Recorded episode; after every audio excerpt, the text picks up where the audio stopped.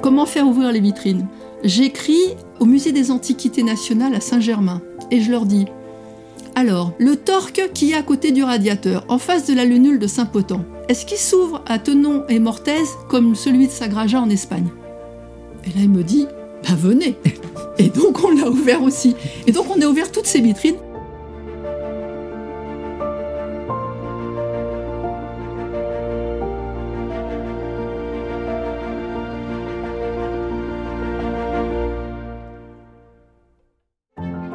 Les femmes de la joaillerie sont passionnées et cultivées, intelligentes et créatives, bosseuses et imaginatives. Elles sont brillantes.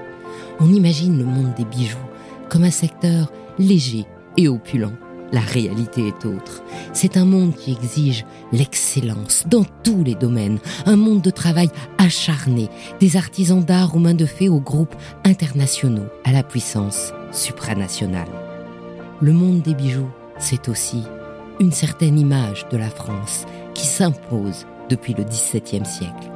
Et dans ce monde protéiforme, les femmes ont dû se sertir une place. Et elles ont réussi parce qu'elles sont brillantes. Dans ce podcast, Brillante, je vous fais découvrir non pas l'envers du décor, mais la réalité du monde joaillier au féminin en interviewant les femmes de la joaillerie. À chaque fois, je leur demande un conseil pour une jeune femme qui serait tentée par ce monde où le scintillement de vitrine cache l'exigence du travail et de l'investissement personnel, pour que la prochaine génération se prépare ainsi à devenir brillante. Je reçois aujourd'hui une brillante femme de la joaillerie, Anna Tabakova, l'auteur du seul ouvrage consacré exclusivement au fermoir. Bonjour Anna. Bonjour Anne. Alors tout de suite, rentrons dans le vif du sujet. Le fermoir, comment ça t'a pris de parler du fermoir? D'abord, merci de m'avoir invité. Et un fermoir, qu'est-ce que c'est? Un fermoir, c'est un ouvroir. C'est-à-dire qu'il permet de fermer, mais qu'il permet d'ouvrir également. Et sans fermoir, un collier ou un bracelet, ça n'existe pas. Donc il est souvent caché, souvent occulté, souvent délaissé, mais il est essentiel. Alors, d'où me vient cet intérêt pour le fermoir? C'était en 2004, je me promenais à Genève et je tombe en arrêt devant une vitrine de bijoutier qui avait des fermoirs interchangeables. Qu'est-ce que c'est qu'un fermoir interchangeable? C'est un fermoir qui s'ouvre d'un côté et de l'autre et qui se sépare totalement de son collier. Et on peut changer le fermoir ou on peut changer le collier. Je suis absolument euh, époustouflée par euh, ce système, cette façon de voir euh, la bijouterie. Et je me prends donc de passion pour le fermoir interchangeable. Je commence à convertir mes bijoux parce que je suis passionnée de pierre et de bijouterie depuis que je suis enfant. Donc je transforme tous mes bijoux avec ce système. Tous mes colliers deviennent interchangeables avec des fermoirs interchangeables. Et puis je me dis, mais si ça me plaît à moi, ça peut plaire à d'autres personnes. Donc je commence à faire des ventes et euh, je suis tout à fait étonnée de rencontrer un certain succès. À côté de ce travail de bijoutier, qui n'est pas l'objet de notre entretien d'aujourd'hui, je collectionne sur une période d'à peu près une dizaine d'années tout ce que je peux trouver sur le fermoir, dans des catalogues de vente aux enchères, dans les musées, à Londres, à Paris, à Berlin, à chaque fois que je me promène. Et euh, tout est prétexte pour collectionner des données sur le fermoir. Et en 2013, je suis euh, invitée euh, par le Musée des Arts Décoratifs à faire une conférence sur le fermoir. C'est vraiment là que ça a commencé. Parce que les gens qui ont assisté à cette conférence, ce n'étaient pas des amis et de la famille, c'était des inconnus, c'était des gens qui étaient intéressés par le fermoir. Donc ça, ça m'a quand même interpellée. Alors justement, c'est à ce moment-là que tu as décidé de faire le livre ou pas? Exactement. Parce que je me dis, si autant de gens intéressés par une conférence, bah, pourquoi pas en faire un livre? Il y a une phrase qui me revient en mémoire que j'aime beaucoup, c'est la phrase de Toni Morrison, qui a été euh, prix Nobel de littérature. Et elle dit S'il y a un livre que tu veux vraiment lire mais qui n'a pas été écrit, alors tu dois l'écrire. Donc je me suis dit, puisqu'il n'existe pas, eh ben j'y vais. Et donc du coup, c'est comme ça que tu crées ce, cet ouvrage qui s'appelle Le fermoir en bijouterie 4000 ans d'histoire et qui est aux éditions Terracol. Ce livre, tu t'y prends euh, par quel bout pour, pour, le sortir? Tu te dis, bon, bah, voilà, euh, la, pièce que j'ai trouvée la plus ancienne, elle a 4000 ans, ça peut beaucoup quand même. Hein. Oui. 4000 euh, ans, on arrive quand? Alors 4000 ans, ça fait 2000 ans avant Jésus-Christ. D'accord. Et donc c'est quelle époque ça? Alors c'est l'âge du bronze. Ah oui, carrément. Alors au préalable, ce que je voudrais dire, c'est que passer d'une conférence un livre, c'est à peu près 100 fois le travail d'une conférence un livre. Tout doit être ultra précis. Depuis le numéro d'inventaire jusqu'à la, qualité de la photo, tout doit être ultra précis. Donc pendant les 10 ans où j'ai collecté des données, j'ai mis en perspective toutes les informations que j'avais sur les fermoirs. C'est là que je suis remontée à exactement 2200 euh, ans avant Jésus-Christ et j'ai mis en perspective tous les fermoirs que j'ai collectés et j'ai vu qu'il manquait des périodes et qu'il manquait des places dans le monde qui n'étaient pas représentées dans toutes les informations que j'avais collectées. Alors j'ai cherché délibérément tout ce qui me manquait comme information, parce qu'il y a euh, une approche qui pouvait être Oh, à Paris, on est quand même bien loti entre le musée du Louvre, les antiquités nationales, le cabinet des médailles, le musée des arts décoratifs. On a une telle profusion d'informations, ça peut suffire. Mais moi, j'ai voulu vraiment qu'il y ait aucune part d'ombre et aucune facilité. Donc l'idée, c'était de faire le tour du monde complet et le tour des époques complètes. Exactement. Alors du coup, comment tu as classé ça alors Par époque? J'ai donc fait ce fil historique qui reprend, donc pour préciser, 22 musées. Il y a des créateurs, des musées, des antiquaires, euh, de la bijouterie fantaisie, euh, des joailliers de 30 pays. Et ce qui était très important, c'était de faire ouvrir les vitrines. Les fermoirs, c'est pas seulement les fermoirs euh, historiques et la grande joaillerie. Les fermoirs fantaisie sont extrêmement créatif. Et on a des créateurs joailliers qui sont extrêmement créatifs. Donc tu m'as demandé comment je me suis organisée pour faire cet ouvrage. Bah, quand le manuscrit a été euh, bouclé, j'ai contacté les éditeurs. Alors ils ont tous été enthousiastes. Hein. Dans les 4 heures, ils m'ont tous répondu. C'est magnifique, c'est exactement le genre de choses euh, dont on a besoin. Ah, mais 22 musées, ça va coûter cher les copyrights. Hein. Donc c'est là que j'ai découvert que les éditeurs ne payent pas les livres. Et donc, avec ma petite famille, euh, mon compagnon et puis euh, notre fille, j'ai dit s'il faut vraiment payer, eh ben on va tout payer, on va tout faire nous-mêmes. Et c'est comme ça que tu as créé en plus la maison d'édition. Exactement. Alors quand je disais faire un livre, c'est 100 fois une conférence, eh bien dans le croisement des informations, dans les, inventaires euh, et toutes les spécifications de chaque fermoir, le poids, la dimension, là où il était trouvé, euh, euh, à quelle civilisation il se rapporte. Il y a un travail de copyright qui est très important, il y a un travail de documentaliste auprès de tous les contributeurs pour lesquels il faut faire signer leur accord de proposer et de donner les photos et les informations. Donc il y a un travail de documentaliste, il y a un travail de correction de manuscrits, parce que même en étant euh, très bonne en français, euh, est-ce que tu sais toi que face à face, il y a un trait d'union en face à face? Voilà. Que entre-temps, il y a un trait d'union, alors euh, les points virgules, etc. Donc une correctrice, ensuite la traduction en anglais. Monter une maison d'édition, bah, c'est monter une société avec toutes les contraintes que ça représente. Donc recruter un graphiste, détourer les photos, travailler le maquettiste après un appel d'offres, bâtir la charte graphique, faire signer tout le monde, la traduction et aussi décider du prix du livre. Alors moi j'ai voulu que le livre il soit abordable. Donc j'ai fixé le prix. Mon rêve c'était vraiment que chaque étudiant puisse se l'offrir. Donc je pense que j'y suis arrivée. Parce que le livre est à La version euh, reliée, c'est-à-dire couverture cartonnée, elle est à 52 euros. Et la version souple, on appelle ça brochée, elle est à 45.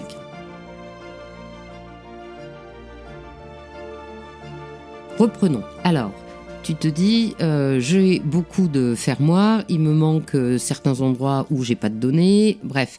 Et donc, du coup, comment tu as accès à ces fermoirs Tu vas dans les musées, tu regardes la vitrine, tu la relèches, euh, tu frappes dessus? Alors ça, c'est un vrai conte de fées.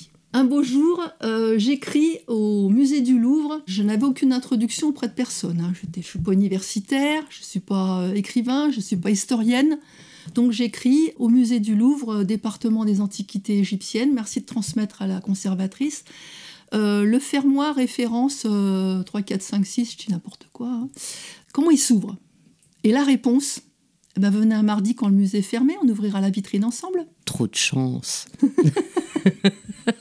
Donc, aller au musée du Louvre le mardi quand c'est fermé, traverser les salles, voir la victoire de Samothrace, franchement, c'est extraordinaire. Et en plus, avoir quelqu'un qui t'ouvre la vitrine que pour toi et qui manipule quelque chose que personne d'autre ne manipule. Oui.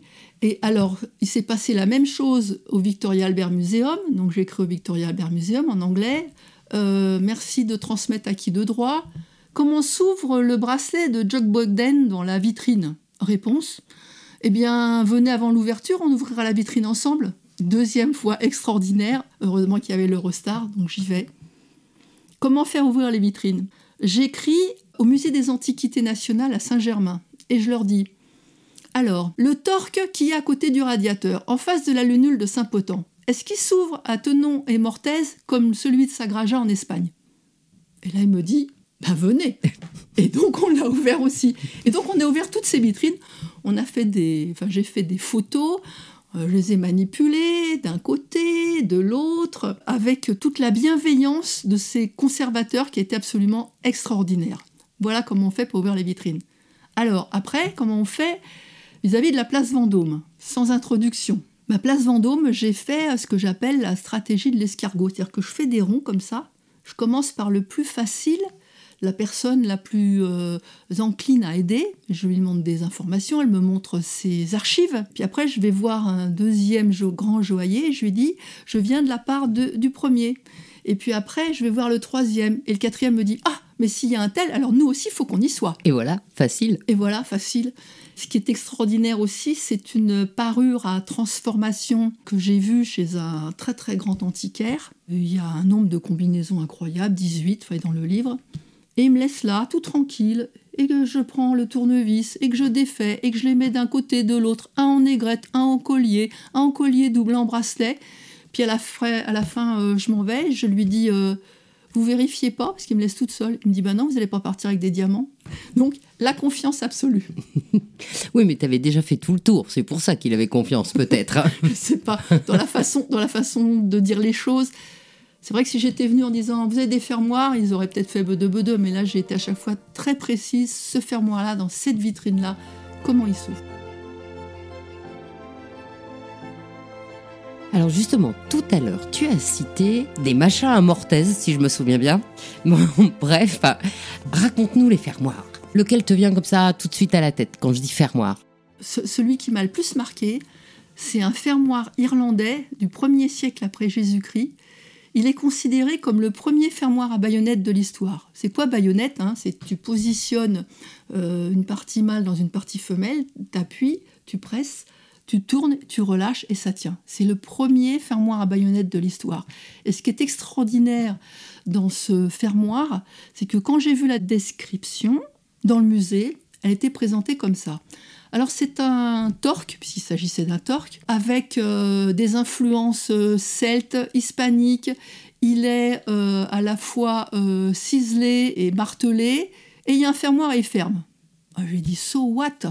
Et le fermoir, comment il est? Donc avec le musée, ils m'ont envoyé toute leur banque de données de photos sur le fermoir. C'est comme ça que j'ai pu décrire exactement comment il fonctionne. Et pour faciliter euh, la baïonnette, il est justement à tenon et mortaise. Tenon et mortaise, c'est quelque chose qu'on trouve dans la menuiserie. C'est quand on a une, barrette qui rentre dans une encoche. C'est ça, tenon et mortaise.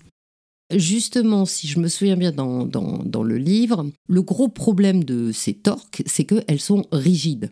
Et donc, le fermoir, c'est une manière bah, de, déjà de l'ouvrir, comme tu disais tout à l'heure, et puis de, donner de la souplesse quelque part. Et le problème, c'était ça dans ces fermoirs. C'est-à-dire que, normalement, comme c'est rigide, bah, ça se déplie pas. Il fallait trouver un système. Est-ce qu'il y avait d'autres systèmes que le tenon et mortaise? Les torques, c'est quelque chose qui m'a vraiment passionné. J'ai fait une étude complète sur 2000 ans de fermeture de torque. Déjà, il faut s'enlever de l'idée que le torque, je le mets le matin pour me faire belle, et puis le soir, je le pose sur ma table de nuit. C'est pas ça un torque. C'est un bijou de, prestige, une récompense pour euh, un combattant. Enfin, on n'est pas dans le bijou parure.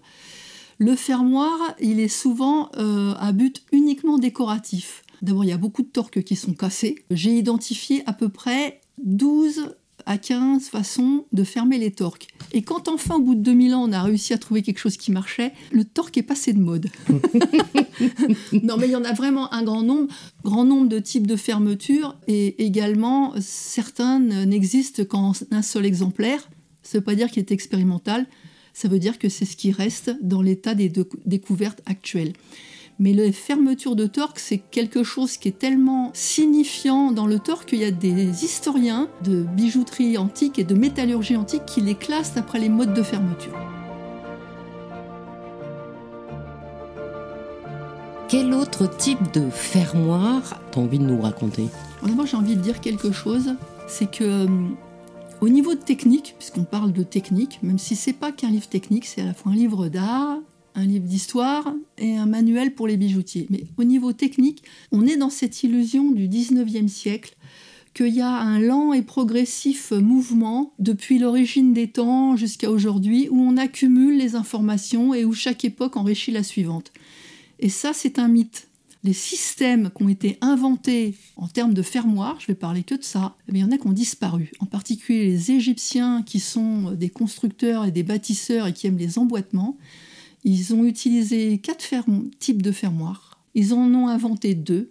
Et quand ils ont été conquis par les armées d'Alexandre le Grand, eh ben, ils ont complètement arrêté leur type de fermoir complexe et ils sont passés à des fermoirs à crochets et anneaux décorés, mais qui étaient euh, en faveur auprès du bon grec. Donc non, on n'est pas toujours en train de conserver les connaissances antérieures. Ça, faut vraiment s'enlever ça de la tête. D'accord.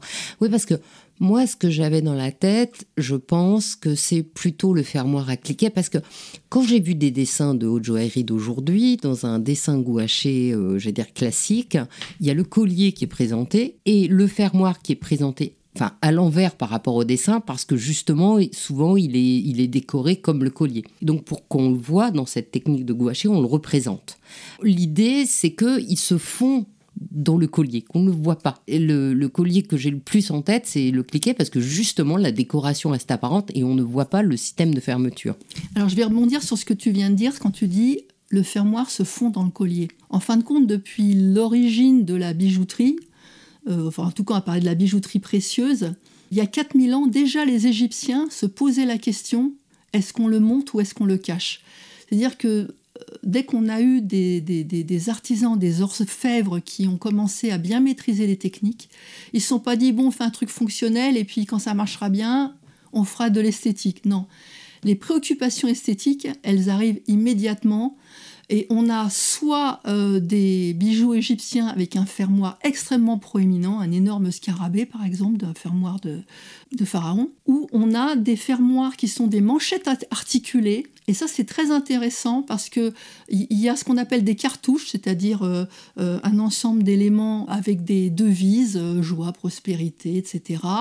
Hommage à, mon fils ou à ma mère, enfin je simplifie. Hein. Et ce cartouche ne peut être vu que quand le bracelet est fermé. Donc on a une manchette articulée avec un, fermoir qu'on appelle un clavier. Et il y a une aiguille qui passe entre des, boucles, des anneaux, enfin, j'essaye d'expliquer parce qu'on a la radio, qu'on appelle des charnons qui font charnière.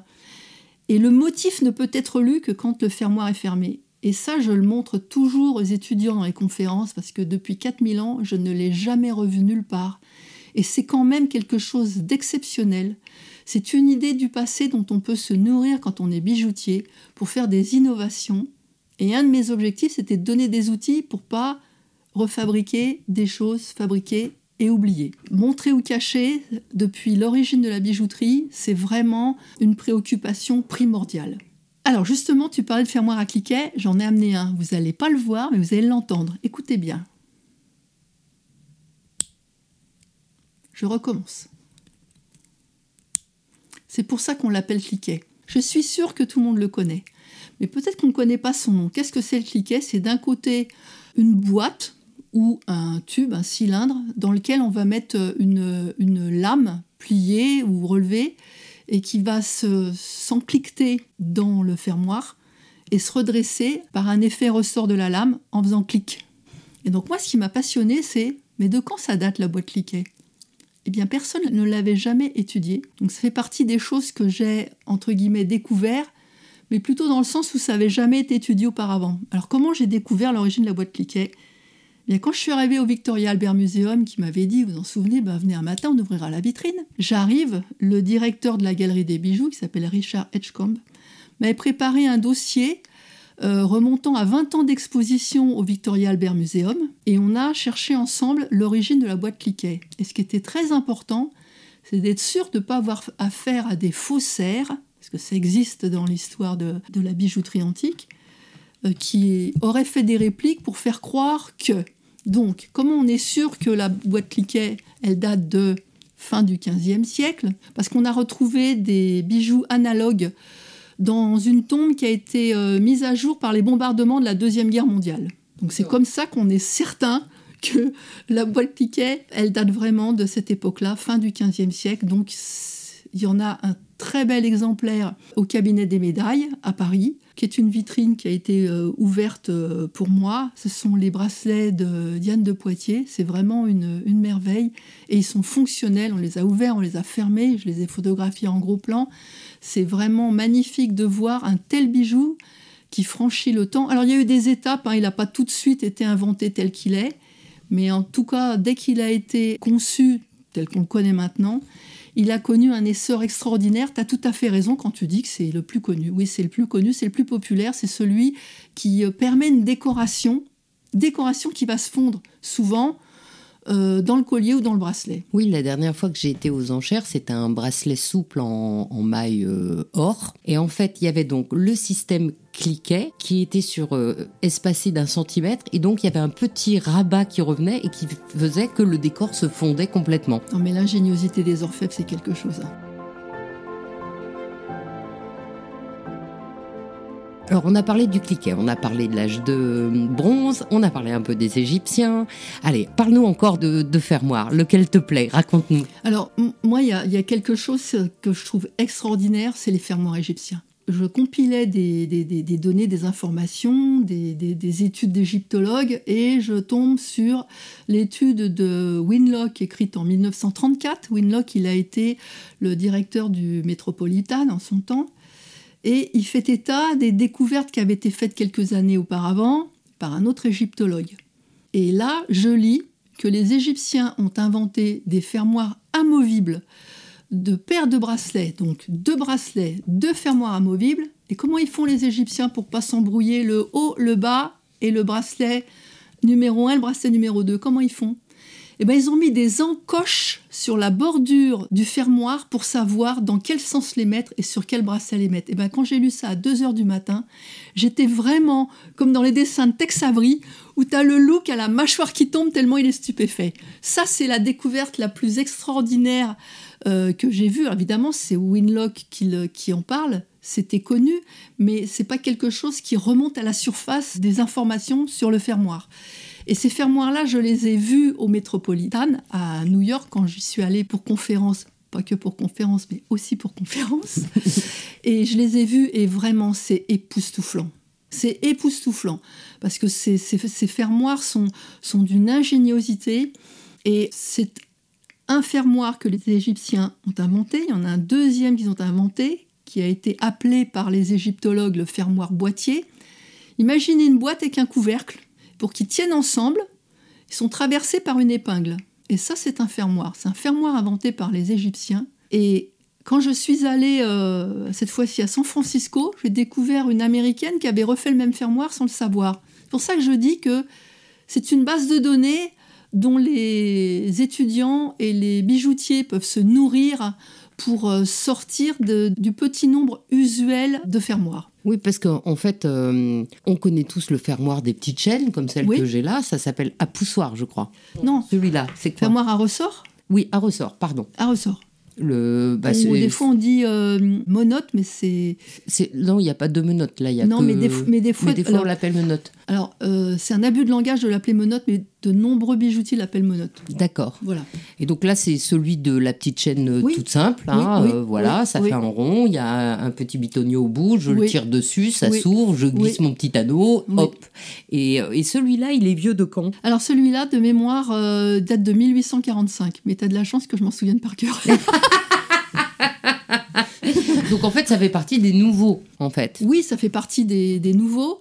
Je parlais tout à l'heure du fermoir irlandais à baïonnette. Entre le 1er siècle avant Jésus-Christ, après Jésus-Christ et le 19e siècle où il est réapparu, on a donc 18 siècles où il n'était pas présent. C'est quand même extraordinaire ça. Et d'un seul coup, il revient parce qu'on le réinvente en fait.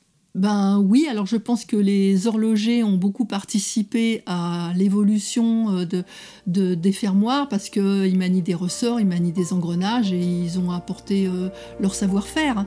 C'est quand même assez curieux d'avoir euh, une telle période de latence. Alors, entre cette période antique ou, des âges très très anciens, entre le 19e où il y a euh, tous les ressorts qui arrivent, les, euh, la boîte Kilkey, elle est du 15e. Entre tout ça, là, qu'est-ce qu'il y a comme beau fermoir Eh ben, c'est très intéressant ce que tu dis parce que c'est la question que je me suis posée quand j'ai aligné toutes mes informations, que j'ai fait mon fil historique. J'ai vu les trous. J'ai cherché pourquoi il y avait des trous. Alors on a d'abord des périodes religieuses pendant lesquelles les bijoux, euh, c'est assez mal vu, c'est de la frivolité. On a aussi toute une période euh, où les bijoux sont cousus sur les vêtements. Et il y a également beaucoup de bijoux qui ont été démontés et remontés euh, au fil des générations pour être à la mode. Alors ça, le, fait de refaire des bijoux avec des anciennes pièces, ça date vraiment de la nuit des temps puisque le plus ancien fermoir dont je te parlais, qui remonte à moins de 2200 ans et qui est au British Museum, c'est un fermoir en jet. C'est le jet, cette matière noire qui a servi très tôt dans l'histoire de l'humanité comme parure et qui s'use beaucoup. Donc, ils étaient tout le temps reconstruits d'une génération sur l'autre. Et donc, ce sont les fermoirs noués parce que les fermoirs euh, noués, bah, les, nœuds assez souvent on ne les a plus, hein. ils ont disparu. Souvent c'était des matières organiques, des tendons, des fils, etc. Et euh, quand on voit des excavations euh, par les archéologues, on voit des bijoux posés, ils ont plus de fils pour les tenir. Ah oui. Et même dans les musées, quand on voit des fois des assemblages, par exemple quand je suis allée au Métropolitain et que j'ai discuté avec une des égyptologues qui, était retournée faire des, fouilles en Égypte, elle m'a dit Ah, mais ce bracelet-là, c'est nous qui l'avons reconstitué. Donc on va avoir des accords de couleurs et de formes où on va se dire oh, quelle modernité, je le porterai bien, et pour cause. en fait, c'est la même chose maintenant que les petits bracelets euh, qu'on se fait euh, en ce moment, et où effectivement il y a des petits nœuds de chaque côté qui coulissent. Ah, j'adore que tu me parles de ça. Le nœud qui coulisse. De quand date-t-il? Il y a des bracelets, et on en voit au musée du Louvre. On, voit donc euh, ce tour de poignet qui se termine par un tortillon de chaque côté et qui coulisse je crois que c'est 3e siècle après Jésus-Christ, je parle de mémoire parce que si j'ouvre le livre, ça va faire des bruits de papier. Mais il y a, aussi très astucieux, et c'est amusant parce que j'en ai trouvé un fermé dans un musée aux États-Unis et un ouvert en Angleterre, ou l'inverse. Et donc, en face à face, je les ai mis.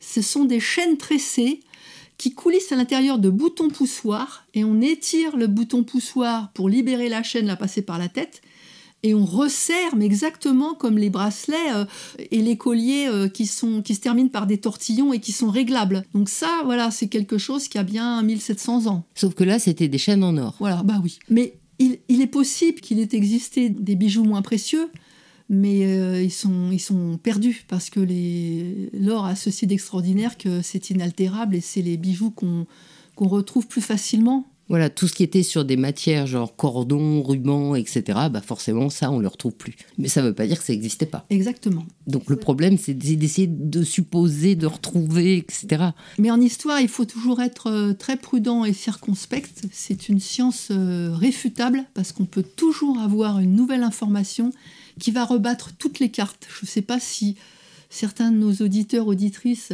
se sont intéressés à l'homme de Néandertal, mais euh, par le passé, on a dit que Néandertal, c'était un abruti.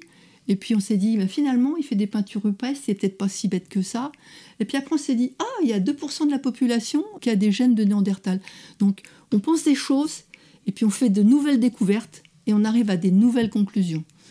Donc euh, les historiens disent, quand il y a une période où il n'y a pas de vestiges, ça ne veut pas dire qu'il n'y a pas d'histoire. Et dans nos fermoirs alors Quel autre euh, fermoir as-tu retrouvé dans tes trous historiques de fermoirs bah, les trous historiques, j'ai identifié pourquoi il y avait des trous. Après, j'ai pas euh, sorti de fermoirs dans des périodes où euh, où il y en avait pas. Où il y en avait pas. En revanche, on peut dire sortir de l'oubli. Il y a deux fermoirs que je trouve assez assez incroyables, assez stupéfiants. Alors attention, soyez bien attentifs. Albachti mit Stücken von Nilwaldner, voilà. Et le Kropftkette. Qu'est-ce que c'est que ça? C'est deux noms de fermoirs, ça. C'est deux noms de colliers qui ont des fermoirs exceptionnels. En fait, dans les Alpes, alors dans les Alpes euh, suisses, autrichiennes, allemandes et françaises. Il y a eu pendant des, siècles, et on l'a surtout identifié 18e, 19e, un manque d'iode qui fait que les gens ont développé des goitres. Et donc c'est une autre fonction du collier. Je disais tout à l'heure, le collier, ce n'est pas que collier parure, c'est un objet de prestige, etc. C'était aussi un, objet qui cachait le goitre disgracieux. Donc on a des colliers très larges qui peuvent faire 7 cm avec un fermoir énorme qui ne peut s'accrocher que par devant. Donc le Albachti Mitroschlich Stucker von Nilwaldner un collier suisse. Le Kropfkette, ça veut dire euh, collier du costume traditionnel, c'est allemand. Et alors, ce qui est assez drôle, c'est que j'ai découvert ça sur un site allemand. Il parlait des Suisses. Genre, oh, les Suisses, ils ont des goitres. Puis j'en parle à un Suisse, et puis il me dit Ah oui, le crétin des Alpes. Donc chacun considère que malheureusement les malades sont dans le pays voisin. Donc c'est toute la zone alpine qui a développé ces colis avec des énormes fermoirs euh, qui camouflaient un goitre. Et il y a des anciennes photos où on voit des, femmes qui sont atteintes de, cette maladie. Alors peut-être aussi des hommes, mais euh, je n'ai pas trouvé d'hommes portant des Kropfkette ou des Albachti. Et donc ça, c'est quand même une, curiosité. Sachant que une fois qu'on a pu euh, remédier à cette maladie, il y a quand même une, euh, mode qui a persisté dans le Kropfkette et encore récemment euh, dans les lieux touristiques, on peut trouver des, colliers de costumes traditionnels Kropfkette qui sont souvent amovibles, c'est-à-dire qu'ils ont un crochet de chaque côté. Donc d'un côté, il y a sept chaînes, assez souvent c'est sept, et de l'autre, il y a un fermoir. Est-ce que c'est euh, celui-là qui t'a empêché de dormir, de fermoir Alors, celui qui m'a empêché de dormir, c'est vraiment euh, de découvrir le fermoir à languette et rainure amovible sur lequel il y avait des encoches. Ça, ça m'a vraiment époustouflé et d'avoir eu la chance de le voir euh, en direct euh, euh, au Métropolitane, c'est magnifique. Et, c'était lequel le plus difficile à, trouver ou à voir? Le plus difficile, celui, j'ai mis un an à avoir le droit d'avoir le copyright, c'est un bijou à transformation. Alors, on va revenir un petit peu en arrière sur comment j'ai organisé tous ces 4000 ans de fermoir. En fait, c'est, tu l'as compris, c'est pas une approche technique, c'est pas alors la boîte cliquet, on prend du plané de cette dixième et puis il faut recuire machin et après il faut écrouir pour que le cliquet. C'est pas du tout ça le livre. J'ai euh, classé ça et tout classement est arbitraire donc euh, en quatre typologies. Le fermoir, on va dire traditionnel qui se ferme dans le cou, mais je n'ai choisi pour cette famille-là que des fermoirs exceptionnels. Après, le fermoir pendentif qui se ferme devant, le bijou à transformation parce qu'il s'agit toujours d'ouvrir et de fermer, et le bijou amovible ou interchangeable et pour finir, hors catégorie, fermé sans fermoir. Donc le plus difficile à obtenir, c'était une couronne afghane qui a été trouvée euh, en Afghanistan. Hein.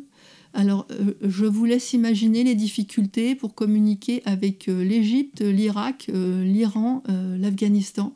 Donc pendant un an, j'ai demandé à avoir le copyright de cette couronne afghane qui se démonte. D'une part, il y a la base de la couronne, on pourrait dire comme une tiare, et puis il y a cinq éléments amovibles qui se, qui se dressent comme une couronne. Et tout ça se démonte, se met à plat, se met dans la selle d'un cheval, et puis hop, on l'emmène. Ce sont des peuples nomades. Donc j'ai mis un an à l'obtenir. Et euh, au bout d'un an, euh, fait, c'est la Réunion des musées nationaux qui est une, structure qui fait s'acquitter des copyrights les personnes qui le demandent. Le directeur m'a donné l'autorisation d'utiliser les photos parce que j'avais demandé pendant un an à l'avoir.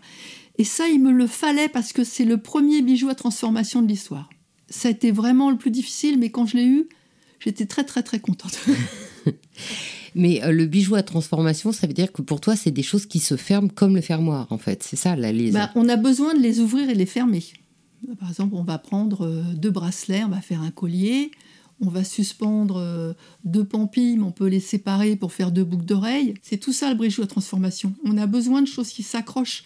C'est des fermoirs au sens large, mais en fait, c'est la fonction ouvrir-fermer. C'est plus que le fermoir. Fermoir, c'est une solution. C'est pour ça aussi que dans ton livre, il y a toute cette partie sur ceux qui n'ont pas de fermoir. Exactement. Ceux qui n'ont pas de fermoir. Donc, tout à l'heure, tu évoquais les petits euh, bracelets coulissants. On a dans cette famille-là euh, une personne qui est tout à fait remarquable, c'est Chanel qui avait horreur des fermoirs. Donc elle fait toute une collection sans fermoir. Je trouve que c'est une approche très intéressante. Donc Chanel, avec d'autres, grandes maisons de la place euh, Vendôme, puisque la France, c'est euh, quand même le pays de la haute joaillerie, est présente dans le livre avec des archives tout à fait intéressantes. Et donc, notamment, il y a deux colliers, si je me souviens bien. Il y a effectivement celui de Chanel qui est celle, euh, la pièce de l'exposition, la seule exposition de diamants qu'ils ont fait en 32. Et c'est un collier qui fait le tour du cou. Il y a une étoile d'un côté et euh, la traînée de l'étoile de l'autre, la comète. Et bien sûr, le, le bijou est ouvert. Il se pose dans le cou. Mais il se pose dans le cou et bien sûr, c'est un bijou métal, donc on peut pas simplement le poser. Il y a une sorte de système au moins qui permet de l'écarter. Il peut y avoir une charnière. Certaines fois, c'est la souplesse où on fait une torsion. Alors la torsion, c'est quelque chose qui a été euh, mis au point par euh, Boucheron. Boucheron, ils ont fait le collier point d'interrogation qui a été euh, une innovation avec un système de torsion à l'intérieur du collier qui permet de le, passer, de se faufiler. Et c'est pour ça que c'est resté euh, la marque de la maison. Ah oui. Parce que dans toute leur collection, il y a un collier point d'interrogation qui donc est un collier. En fait, point d'interrogation, en fait, c'est la forme. Et c'est pas le système qui permet soit de le fermer derrière, soit d'avoir cette torsion qui permet de glisser le coude à l'intérieur. Non, en fait, c'est une solution technique euh, qu'a trouvé le, chef d'atelier de chez euh, Boucheron, de glisser un, élément à l'intérieur du collier qui en permet la torsion tout en gardant le mouvement. Ce qu'il y a aussi comme système de fermoir, c'est des fermoirs dans lesquels les éléments du collier, il y en a un qui est le fermoir et qui n'est pas une boîte à cliquet. Je pense à une boule qui est une sorte de, Lego dans un collier euh, très moderne contemporain. Ah oui, ça c'est un le fermoir dont tu me parles, donc fait partie d'une série de de créateurs joailliers qui sont très présents dans le livre. C'est un fermoir à emboîtement dans lequel il y a également un aimant. Un aimant, d'accord. Emboîtement, un aimant. C'est-à-dire que moi, ce que je vois, c'est euh, au lieu d'avoir une bille, il y a deux morceaux de billes, mais qui sont pas coupés net comme des moitiés de sphère. Ça fait une sorte de puzzle, en fait. Et il faut peut-être faire comme un Rubik's Cube, trouver un système. Non, c'est pas ça. mais c'est une idée. Mais c'est une idée. Hein. Alors, explique un petit peu comment, comment ça marche, ce truc. Ce qui est intéressant, c'est que les joailliers euh, créateurs euh, euh, se posent des questions sur comment intégrer un fermoir de manière harmonieuse dans un bijou. Bon, ils sont pas les seuls à le faire. Ils ont une place particulière parce qu'ils sont dans l'expérimentation et ils font beaucoup de prototypes.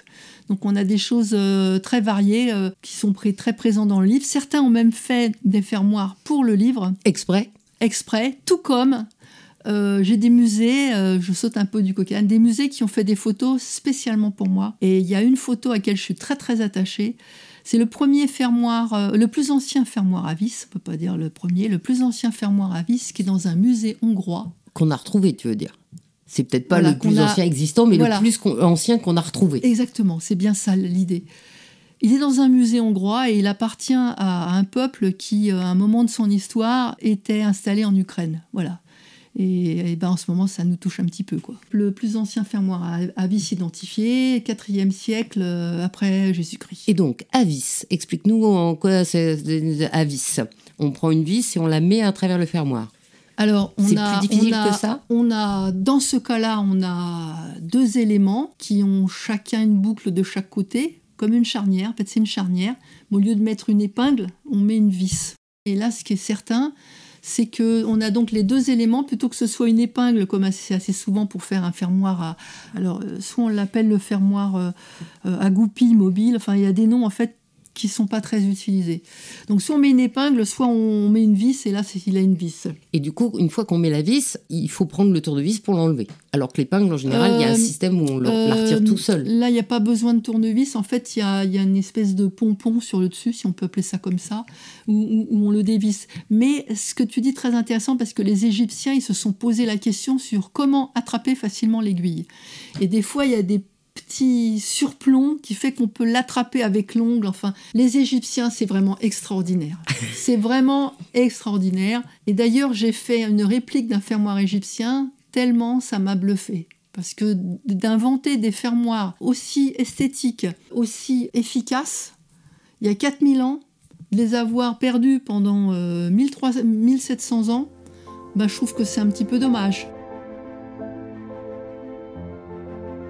Est-ce qu'il y a un autre fermoir dont tu as envie de nous parler qui t'a étonné, qui t'a ému ou qui viendrait d'une princesse, d'une reine, quelque chose qui nous fasse rêver? Alors la princesse Sat Atorionet. Tatorionet. Sat Atorionet. Sat Alors comme on m'a fait remarquer, oui, c'est pas son nom, porte toujours le nom de son père. Alors chez les Égyptiens, il n'y avait pas euh, Monsieur Atorionet dont la fille s'appelait Sat. Elle s'appelait Sat Atorionet.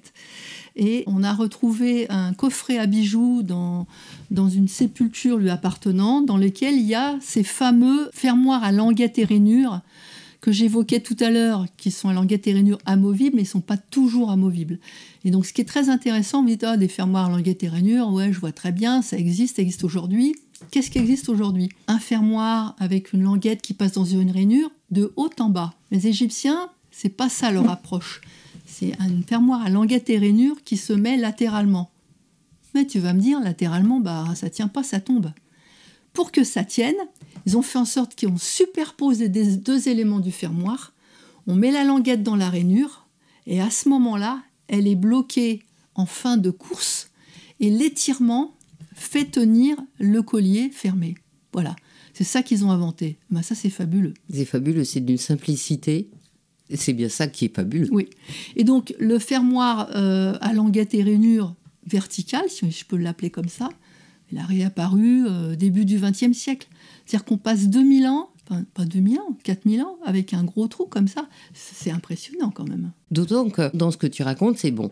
Il y a eu toute cette époque, moins 4000, moins 2000, où il y a beaucoup de choses qui se passent. Après, il y a un peu de trous. Alors peut-être qu'on les a pas retrouvés, etc. Ou qu'on les a refondus.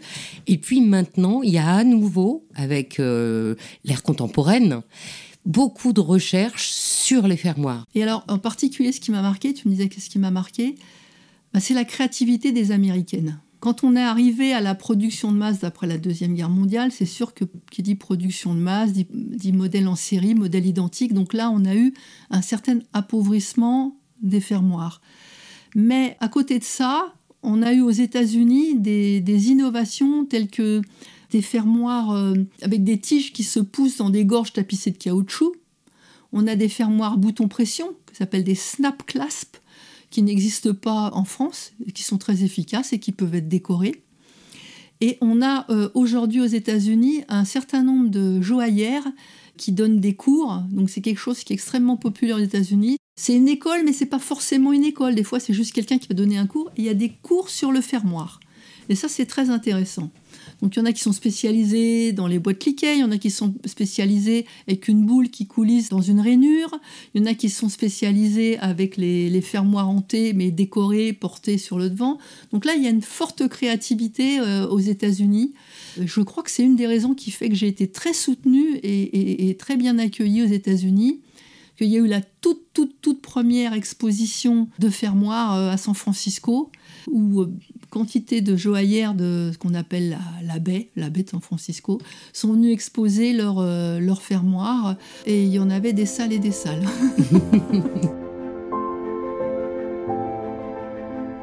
et toi aussi, tu as une collection de fermoirs? Moi, j'ai une collection de fermoirs. J'aimerais bien un jour la voir dans un musée parce qu'aujourd'hui, il n'y a pas un musée au monde qui a une collection de fermoirs. Oh, mais c'est dingue ça. Alors, on a au musée des Antiquités de Saint-Germain-en-Laye une vitrine avec des fibules. Tu mets des fibules, toi? Euh, non. Voilà.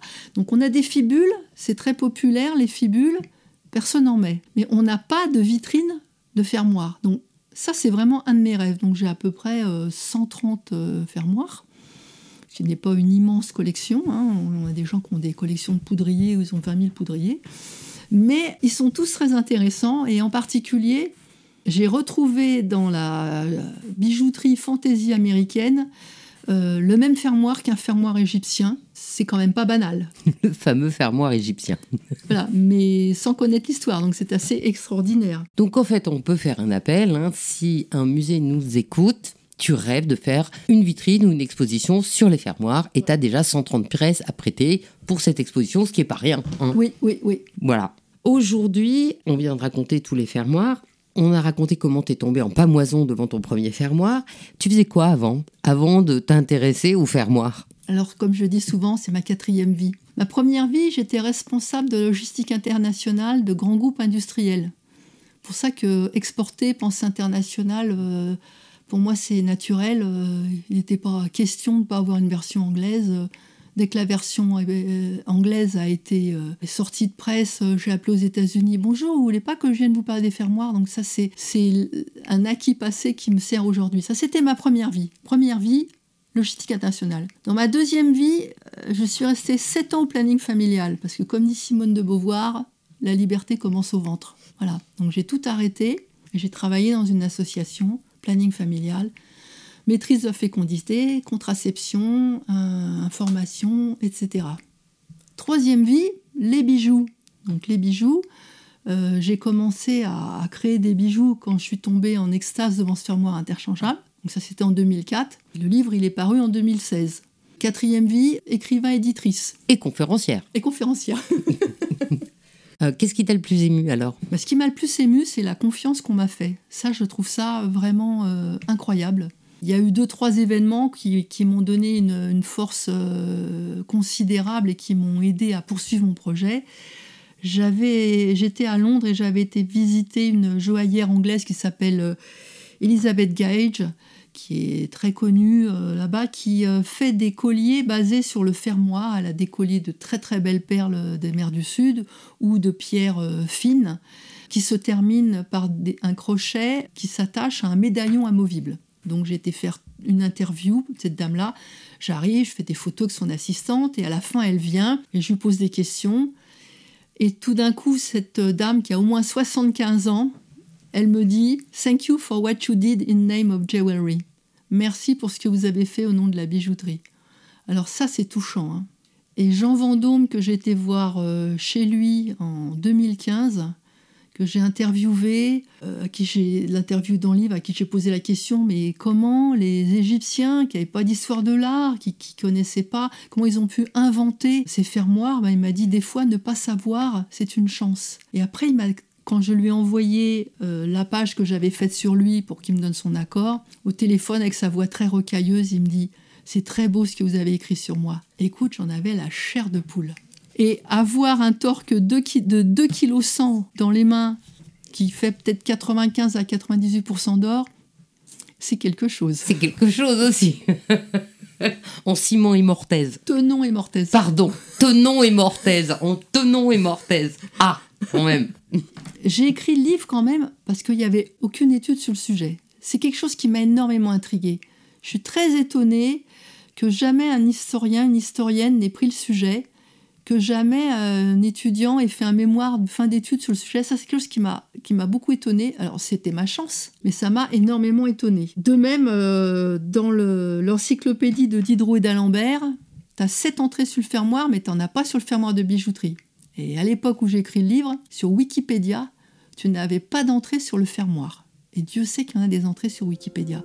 Ça, ça m'a beaucoup étonné.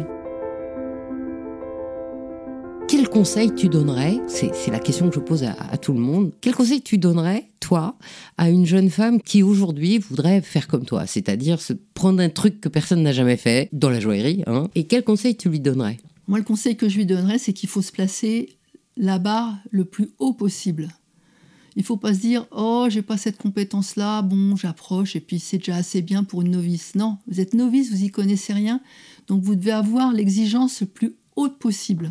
Voilà le conseil que je dois donner. L'exigence envers soi-même. Envers soi-même, euh, si vous étudiez un sujet, il faut pas faire l'impasse sur un, élément d'ombre parce que vous n'arrivez pas euh, à avoir accès à l'information. Il faut chercher l'information, il faut vérifier toutes les informations, il faut croiser les informations parce qu'il n'y a rien de pire que des erreurs qui se reproduisent parce qu'on répète comme l'a dit un tel, comme l'a dit un tel, comme l'a dit un tel. Non, il faut tout vérifier. Il faut être candide, il faut être modeste. C'est-à-dire qu'il faut poser des questions quand on ne sait pas, c'est ça Bah oui, il ne faut pas jouer à je sais quand on ne sait pas. Mais surtout, il faut vraiment se placer la barre très haut. Moi, j'étais ni écrivain, ni historienne, ni éditrice. Je dis même pas que je suis bijoutière, je dis juste que je crée des bijoux. J'ai vraiment voulu que ce soit le plus beau livre possible. J'ai fait le livre que je voulais parce que je vais te raconter une anecdote. Parmi les éditeurs que j'ai été voir, il y en a qui m'a dit Ah oui, il est bien votre livre, mais euh, il n'y a pas assez de texte. Les gens euh, lisent pas, mais ça les rassure. Mais en fait, c'était pas vrai. La vraie raison, c'est que plus il y a de texte, plus les images sont petites. Plus les images sont petites, moins les copyrights sont chers. et moins on a besoin d'avoir une image de qualité. C'est ça la réalité. Donc c'est bien beau de dire le fermoir ceci, cela, mais il faut le prouver. Et la preuve, c'est la photo. D'où la dimension photo dont tu nous parlais en disant c'est important d'avoir des bonnes photos, de prendre des bonnes photos, etc. etc. je comprends, je comprends. Moi, on m'avait toujours dit qu'effectivement le copyright dans un livre de joaillerie, c'était euh, la photo qui était la plus chère. C'est pour ça que les livres souvent sont assez chers. Quand on fait une recherche, quand on cherche à rencontrer des gens, il faut toujours commencer par le plus facile. Il faut faire ce que j'appelle l'escargot. Donc on commence par le plus facile, donc il y en a, y en a un qui a donné une information, puis il a orienté vers un autre. Bah ça y est, là, vous avez déjà deux qui sont connectés. le troisième, il va dire, oh, il y en a deux, bah moi aussi, je veux y être. Donc il faut toujours commencer par le plus facile. Et il faut faire, quand je dis l'escargot, je veux dire, en fait, il faut faire une spirale. C'est l'escargot, c'est la coquille de l'escargot. Faut pas. On peut aussi avancer comme un escargot. Ce qui compte, c'est d'avancer. voilà, ce qui compte, c'est d'avancer. Et voilà, parce qu'une fois qu'on s'est mis la barre haut, bah faut y aller quand même. Hein. Donc on n'est pas obligé d'y aller dans un grand saut euh, de parachute. On peut y aller en escargot. Exactement.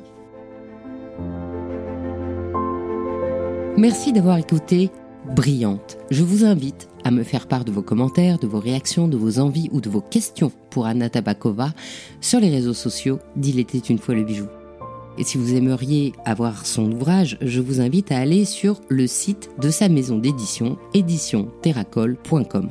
Bon, sinon vous tapez euh, livre fermoir, vous allez tomber dessus, c'est évident. Je suis Anne Desmarais de Jotan et je donne vos bijoux chaque dimanche. Et si vous aussi vous avez envie de faire parler vos bijoux et votre maison, je serai ravie de vous accompagner pour réaliser votre podcast de marque ou vous accueillir en partenaire dans mes podcasts natifs. Le podcast Il était une fois le bijou est en pleine préparation de son nouveau thème et je brûle d'impatience de vous le dévoiler, mais faudra attendre encore un peu. Notre prochain rendez-vous avec Brillante sera le 17 avril.